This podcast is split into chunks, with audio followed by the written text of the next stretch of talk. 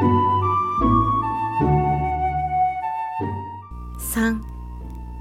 家。ジョバンニが勢いよく帰ってきたのはある裏町の小さな家でした。その三つ並んだ入り口の一番左側には空き箱に紫色のケールやアスパラガスが植えてあって小さな二つの窓には日覆いが降りたままになっていました。お母さん今帰ったよ。具合悪くなかったの？ジョバンニは靴を脱ぎながら言いました。ああジョバンニ。お仕事がひどかったろ？う今日は涼しくてね。私はずっと具合はいいよ。ジョバンニは玄関を上がっていきますとジョバンニのお母さんがすぐ入り口の部屋に白いキレをかぶって休んでいたのでした。ジョバンニは窓を開けました。お母さん今日は角砂糖を買ってきたよ。牛乳に入れてあげようと思って。ああお前先にお上がり。私はまだ欲しくないんだから。母さん姉さんはいつ帰ったの？ああ3時ごろ帰ったよ。みんなそこらをしてくれてね。お母さんの牛乳は来ていないんだろうか？来なかったろうかね。僕行って取ってこよう。ああ私はゆっくりでいいんだから。お前先にお上がり。姉さんがねトマトで何かこしらえてそこへ置いていったよ。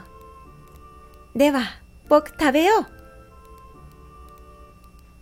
ジョバンニは窓のところからトマトの皿を取ってパンと一緒にしばらくむしゃむしゃ食べました。ねえお母さん僕お父さんはきっと間もなく帰ってくると思うよ。ああ私もそう思う。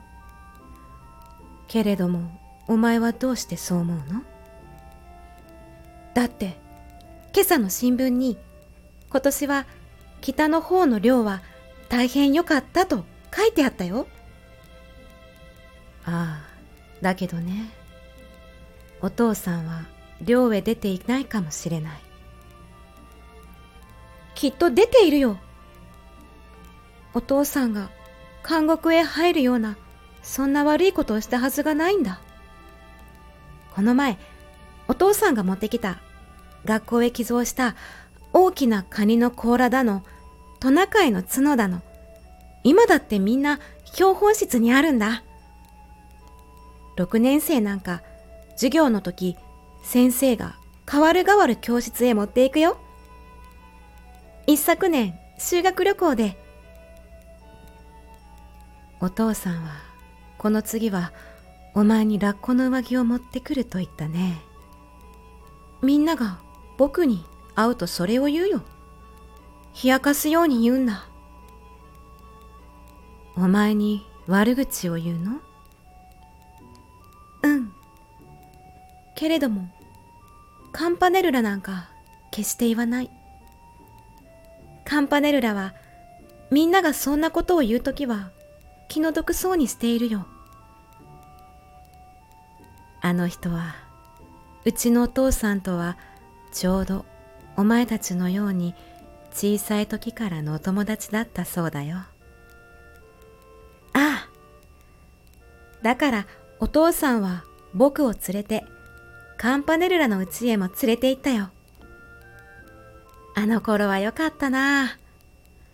僕は学校から帰る途中、たびたびカンパネルラの家に寄った。カンパネルラのうちにはアルコールランプで走る汽車があったんだ。レールを7つ組み合わせると丸くなって、それに電柱や信号標もついていて、信号標の明かりは汽車が通る時だけ青くなるようになっていたんだ。いつかアルコールがなくなった時、石油を使ったら缶がすっかりすすげたよ。そうかね。今も毎朝新聞を回しに行くよ。けれど、いつでも家中まだシーンとしているからな。早いからね。ザウエルという犬がいるよ。尻尾がまるでほうきのようだ。僕が行くと鼻を鳴らしてついてくるよ。ずっと街の角までついてくる。もっとついてくることもあるよ。今夜はみんなでカラスウリの明かりを川へ流しに行くんだって。きっと犬もついていくよ。そうだ。今晩は銀河のお祭りだね。うん。僕、牛乳を取りながら見てくるよ。行っておいで。川へは入らないでね。ああ、僕、岸から見るだけなんだ。1時間で行ってくるよ。もっと遊んでおいで。カンパネルラさんと一緒なら心配はないから。ああ、きっと一緒だよ。